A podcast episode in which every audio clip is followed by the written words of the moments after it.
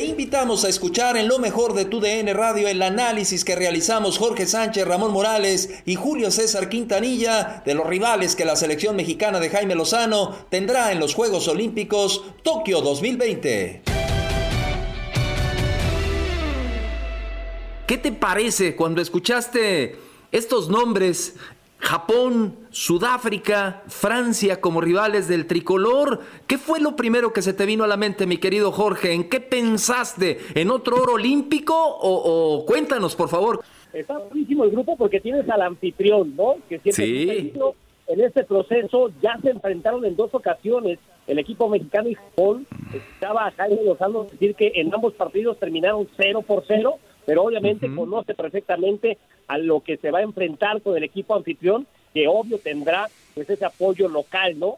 Y después Francia, que Francia le puede armar un trabuco si quiere y si puede, porque hay que recordar que también estas elecciones europeas tienen la euro en puerta. Entonces, este, pues vamos a ver cómo conforman a sus representativos, tomando en cuenta que ellos le dan prioridad, por supuesto, a la Eurocopa de Naciones. Y después, bueno, pues es una incógnita Sudáfrica. El mismo Jaime Lozano acepta que él no tiene visto todavía Sudáfrica, que a partir de hoy lo estará estudiando, pero caramba, pudimos haber quedado mejor ubicados en el B, ¿no? Ahí en el hubiera dicho, Ándale, Nueva Zelanda ahí con Corea del Sur. Jueves 22 de julio, otra desvelada, nos vamos a tener que aventar, 3 de la mañana, México contra Francia, domingo 25 de julio, 6 de la mañana, México contra Japón y cerramos el 28 de julio la fase de grupo 6.30 de la mañana, tiempo del centro de México, para la gente que nos escucha en los Estados Unidos, eh, en el este, una horita más tarde, México contra Sudáfrica. Está bien, ¿no, Ramón? Arrancar contra el más fuerte del grupo, ¿no? Con Francia, para ver, para ver si es cierto, capitán es bueno, es bueno empezar eh, para que no haya excesos de confianza en el papel. Francia puede ser el rival más duro, pero también Francia sabe que México es de los rivales más duros, ¿eh? Así que también así los franceses están pensando lo mismo. Y bueno, una selección de Francia que puede, ya lo dijo Jorge, pudiera armar un equipo muy, muy competitivo o armar el equipo que viene jugando normalmente, ¿no? Que, que está representando en esta situación de los eh, en los Juegos Olímpicos, ¿no? Sí, y si no, pues ahí la cerecita en el pastel. O sea, ya es un equipo muy completo, pero se imaginan que estuviera Kylian Mbappé reforzando a esta selección. Vamos a escuchar, vamos a escuchar para bueno, bueno, pueden, así como nosotros también pudiéramos reforzar, ya estaremos escuchando también al Jimmy hablando de esta situación de los posibles refuerzos. Escuchemos a Jaime hablando primero del análisis de los rivales, aquí sus palabras.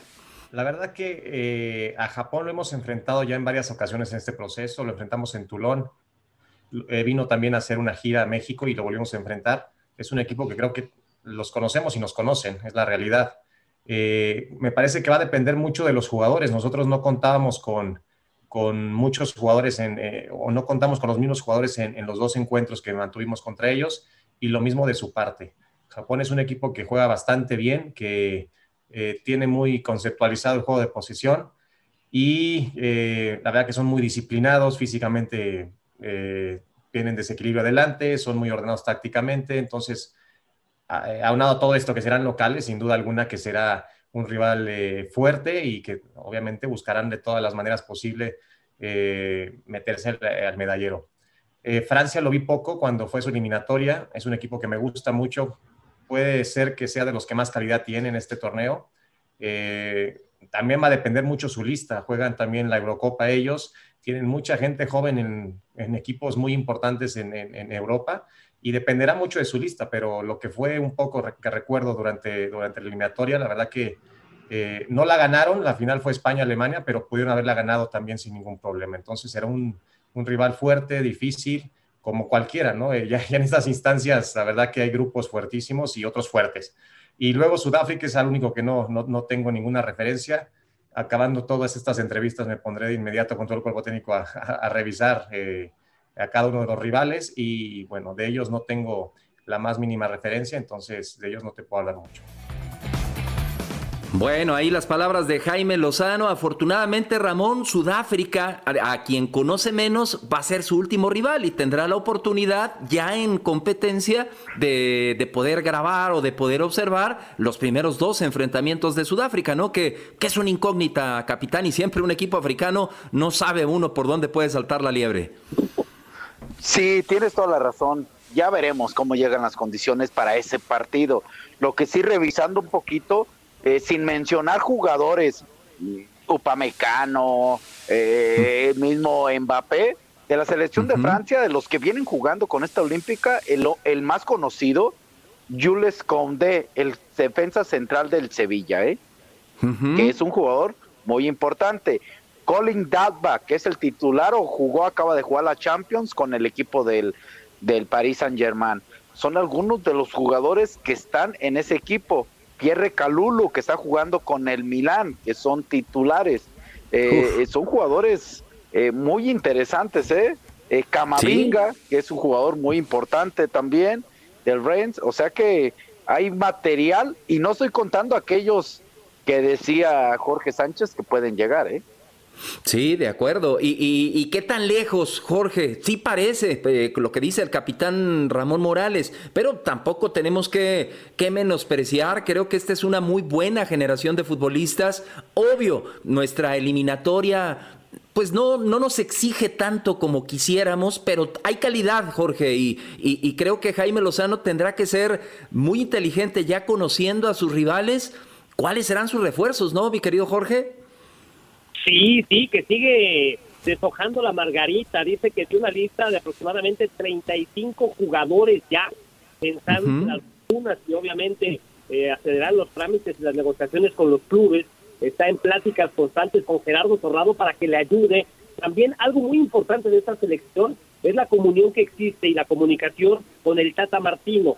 Una situación que ustedes recuerdan, al Poto Gutiérrez me parece le, le pasa factura en Brasil porque no existía ese diálogo con el técnico de la selección mayor.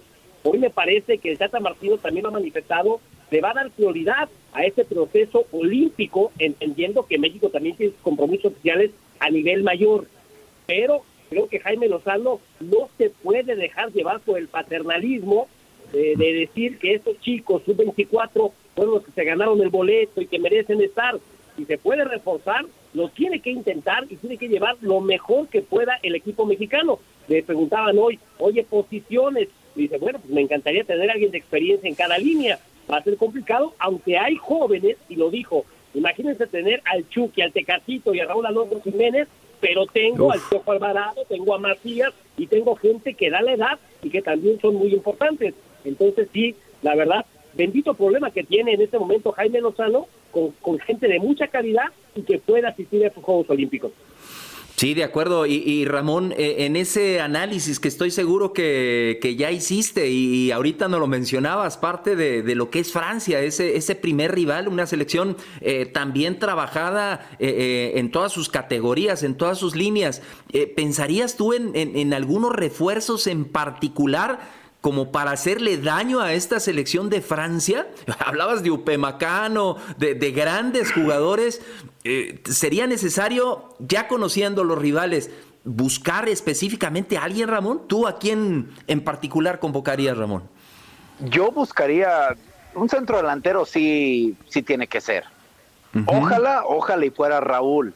La situación de Raúl, para mi punto de vista, lo complica. Y, y creo y, espero no estarme aventurando, lo descarto, ¿no? Digo, por la situación que conocemos. Muy eh, complicada.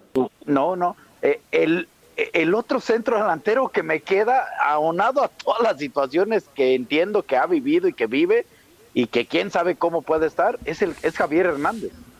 Sí. No, no, no veo otro, honestamente, ¿no? No, no veo otro, este, pero sí llevaría yo a un centro delantero. Y por ahí se escuchó de convencer a Alejandro Vela, de perdón a, Vela, a Carlos Vela, ¿no? Eh, eh, pudiera ser una opción padre, ¿por qué? Porque a Vela dile, son los olímpicos nada más. No te voy a seguir llevando a la selección si no quieres. Juega los olímpicos nada más, compadre. Y chance y pueda pegar. Y el otro que yo llevaría pues yo sí buscaría reforzar con un central, un defensa central con un poco de experiencia. ¿eh? ¿Qué piensas, mi querido Jorge, ante el análisis del capitán Ramón Morales? Digo, si no se hubiera lastimado Malagón, le hubiera faltado la claro. Pero con la lesión de Malagón, yo creo que sí tendrá que llevar o a Memo Ochoa o a Alfredo Talavera. Y te digo una cosa, yo tampoco descartaría a José de Jesús Corona. O sea, Chuy, de verdad que se mantiene en un gran nivel y bueno, pues ya tiene la experiencia del oro olímpico en Londres 2012. Después coincido con Ramón, un defensa central. Este, yo sé que Héctor Moreno está en Qatar, ¿verdad? Que su nivel, bueno, tienes también a Néstor Araujo, al cual puede también convocar. Y, y considerar, Jorge, los que dan la edad, ¿no? También. Sí, pudieran ser, ¿no? Esa columna vertebral, esa columna vertebral, este, sí la, la reforzaría yo, un central de experiencia y un delantero. Y me la juego con los sub-24 que den la edad para el medio campo. ¿No se les hace eh, muy complicada esta tarea para, para, Jaime Lozano? Siempre lo es, pero específicamente Juegos Olímpicos, y, no sé si, si, vaya a haber alguna eh, modificación o alguna situación con relación al, tamaño de las listas. ¿No es muy reducida la lista, eh, Ramón? Solamente dos porteros. ¿Qué te parece, Ramón? Sí, puedes. Yo pondría un portero más, digo, entendiendo que a veces el tercer portero se va pues por ahí a pasear, por llamarlo así, ¿no? Digo, porque es una posición donde esperemos que no le pase nada a ningún portero, ¿no? Pero, eh, eh, pero estaría padre, digo, para que, para que no se sientan apresurados o limitados ante esa situación porque es un puesto muy específico. Eh, quizá ampliarlo un poquito más, pero sí comentarles, compañeros, un poquito ahí de lo que vi la edad límite no van a ser 23 años ahora, va a ser 24 por la situación de que se canceló, ¿no? Entonces, pues hay que calarle ahí este un jugador que puedas llevar, que no entre como refuerzo y que pueda ser eh, de alto nivel competitivo, ¿no? Bueno, vamos al Machín, por ejemplo, ¿no? Por Nada más. Que, él nos sí, pues bueno, pero él estaría bien llevarlo. Si te lo permite, creo yo, esa es mi opinión si te lo permite el reglamento y no entra como refuerzo, claro. pues yo creo que Edson Álvarez, pues con todo respeto para posiblemente Esquivel, posiblemente Alan Cervantes, pues no lo sé, creo que él funcionaría perfectamente, ¿no? Sí, tiene que, tiene que abrir su mente Jaime Lozano y, platicar también con Gerardo el Tata Martino y armar lo mejor, lo mejor que tenga México para estos Juegos Olímpicos. Por encima, y ya lo dijo el Tata y lo comentaste Jorge, adelante de Copa Oro hay que pensar en Juegos Olímpicos y llevarlo mejor. Vamos a escuchar a Jaime Lozano hablando precisamente de, pues de dos refuerzos que si se dan, uf, sería sensacional. Aquí Jaime Lozano. ¿Considerarías a Carlos Vela para Juegos Olímpicos? Muy difícil. Eh, lo comenté en alguna ocasión. Tenemos eh, o se tiene una, una forma de pensar, una estructura también dentro de selecciones nacionales que tienen que ser parte de, del momento y del proceso, ¿no? Y, lo comentó muy bien el Tata, que es complicado tener a un jugador en cuenta eh, cuando pues, no, no, no, ha podido, no ha querido, no, no, no, no sé la razón, porque yo no he hablado con él, pero que, no haya estado en, este proceso eh, para el Mundial, más allá de con nosotros, para el Mundial, ¿no? Entonces, eh, es complicado, no te digo imposible, pero es complicado por, por, esto que te comento y nosotros vamos sobre la misma línea que, que Gerardo Martino y obviamente que Gerardo Torrado y todo su proyecto. ¿Y Javier Hernández? Pues bueno, empezó muy bien, me da gusto porque es un gran ser humano y, y, y, es un goleador nato. Y bueno, hay que esperar, esperar. Tenemos todavía poco, pero tenemos tiempo. Él acaba de empezar su liga, empezó eh, con las pilas muy puestas y haciendo lo que mejor sabe hacer, que es goles. A ver, mi querido Jorge, eh, habla de Carlos Vela y casi, casi lo descarta, pero dice, yo no he hablado con él, yo no he hablado con él, dice que si no ha querido, que si no ha podido. ¿Limitarías tú a Jaime Lozano por la opinión del director técnico de la selección mayor a que él tuviera la libertad de hablar con Carlos Vela, Jorge? Y ahorita te escucho, capitán. Este, yo, yo te, hablaba de la comunión que existe entre Jaime Lozano y el Tata Martino. Y ya se pronunció el jefe. Mm. Yo creo que... Eh, Aunque él dice que no es jefe. va a ir en contra del pensamiento del Tata y de los lineamientos que está marcando en este caso Gerardo Torrado, que es el director de selecciones nacionales. Bueno, aunque el Tata Ramón dice que él no es jefe, que, que él eh, respeta lo que decida Jaime Lozano. ¿Cómo lo ves, capitán? No, no, pero a ver, pero, pero no, yo creo, yo estoy de acuerdo con Jorge Sánchez. Tiene que haber una misma línea. Una misma línea de, de, identidad, de, de, de, objetivos, de inclusive de, reglamentos, si quieres, también así, ¿no? ¿Por qué? Porque, eh, a ver, ¿qué pensaríamos si imagínate que va Jaime Lozano, se brinca esa decisión de, de, Carlos Vela y va Jaime y convence a Vela. Y Vela le dice, pero no os voy a ir a los Olímpicos, ¿eh? ¿Quién quedaría mal? ¿Quién se vería mal? Sí, deja muy mal parado al, al jefe, como dice Jorge. claro, claro, entonces hay que mantener una línea y yo estoy de acuerdo en esa parte. Digo, si allí le, le dice este, el señor Martino, Jaime, tienes derecho a hablar con Vela y convéncelo y todo, ah, pues bueno, es otro tema, ya viene una orden directa o ya viene una idea eh, en conjunto y, todos la, la palomean, inclusive Torrado, ¿eh? Sí, de acuerdo. Y, basta, Ramón, tú que lo conoces y lo conoces bien. Está muy metido, Javier, parece otra vez en lo que nunca debió de dejar de estar metido, eh, en el fútbol, eh, que le ha dado todo. ¿Tú crees que Javier es apenas el inicio de la MLS, eh, Ramón, pero si no tenemos a Raúl Jiménez y tenemos un centro goleador con la experiencia, con el recorrido de Javier el Chichorita Hernández, sería una opción muy seria, ¿no, Ramón? Sí, para mí sí, mira, eh, eh, es una realidad de la vida. De repente las situaciones de dificultad de un ser humano son la oportunidad que recibe otro ser humano, ¿no? Así es la vida, ¿no? Y, y, esta situación de Raúl, le, le abre la posibilidad sin hablar, sin decir nada, simplemente con trabajar para que piensen en él si hace su trabajo en el caso de Javier, ¿eh? si se dedica a esa parte y empezó muy bien, lo veo desde mi punto de vista, estuve en la transmisión del primer partido entre el Inter y el Galaxy, lo veo eh, diferente, lo veo mejor físicamente, va empezando, no hay que aventar las campanas al vuelo, pero ahí está, y, fue contundente y los goles son amores, dan confianza. Entonces, pues Javier puede tener esa posibilidad sin levantar la mano y sin hablar, simplemente con hacer su trabajo. ¿eh? ¿Sabes qué, Ramón? Este, ah, me parece que el tema de Chicharito va mucho más allá de lo deportivo. Eso, eso es lo que yo iba a decir justo. Eh, eh, perdón, Jorge, y, y para ahí va a terminar. Pero creo que no lo sé, y eso sí no lo sé, lo juro. Ahora sí diría ¿Lo, juro? lo juro. Sé algo, pero no, no, no bien seguro. Si sé algo deportivo o sé algo este fuera de cancha, fuera de lo deportivo, que también el señor Martino no sabe. Yo lo digo. Ah, mira, entonces.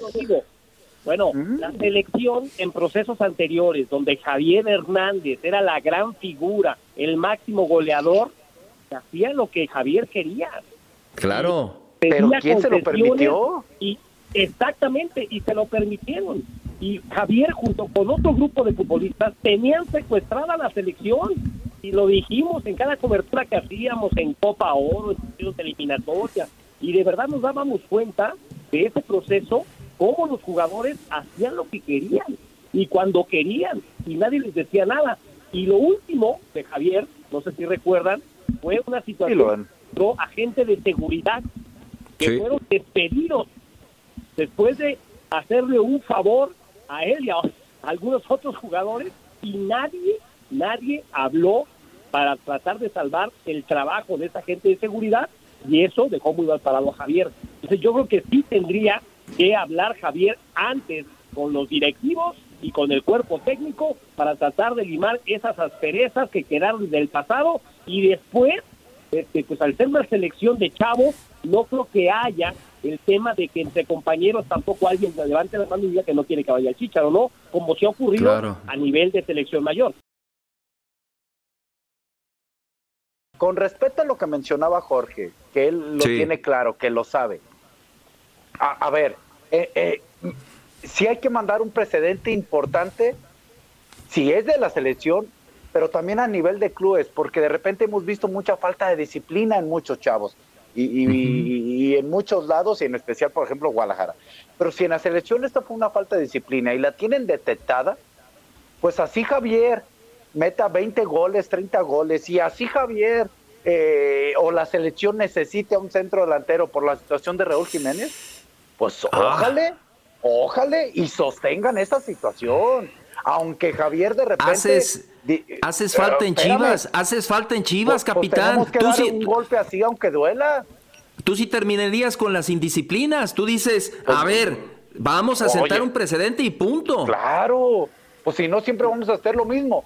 ¿Qué puede pasar? Javier a lo mejor se disculpa, puede ser que sí pase así, pero le van a regresar el trabajo al de seguridad.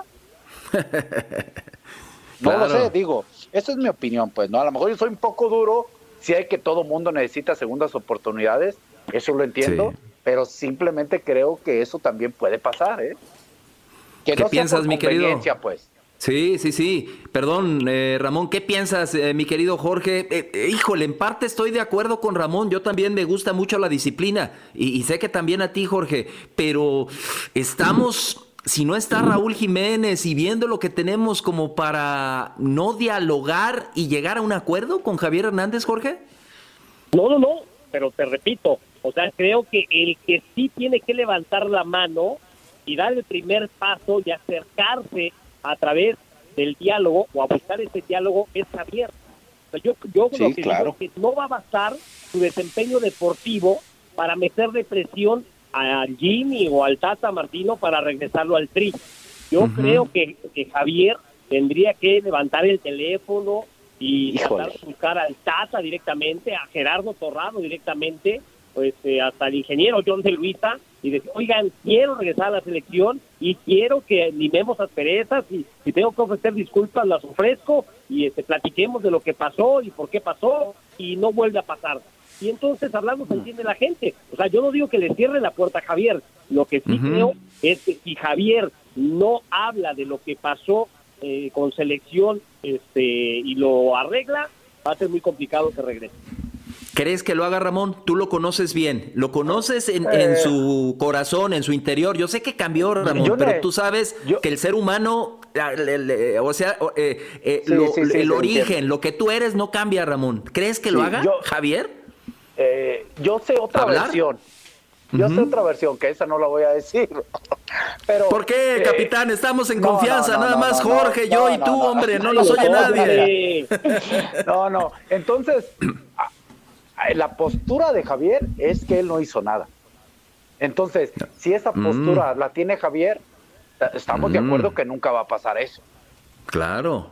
Y está en su derecho. Y si no pasó nada, para él está en su derecho. Él está en su derecho. Entonces, eh, es un tema muy... Yo, yo lo único que digo, yo no, no le cierre la puerta a nadie, yo lo único que digo es que al rato que Javier, si le va bien y lleva 20 goles y lamentablemente Raúl todavía no está y no aparece otro nueve, al rato no queramos llevarlo nomás por esa situación. Porque entonces mejor, pues hay que ser congruentes, ¿no? Sí, de acuerdo, de acuerdo. Échale, Jorgito. Entonces sí, ahorita, ahorita le cierras la puerta y al rato vas a creer que te saque las papas del fuego. Exactamente. perfecto, ¿no? De acuerdo. Y, tu tocayo, mi querido Jorge Sánchez, ya dijo, como si ya, como si ya lo hubieran seleccionado, ya estuviera en la lista, dijo, yo prefiero Juegos Olímpicos. Vamos, a que los Jorge Sánchez. Vamos a escucharlo.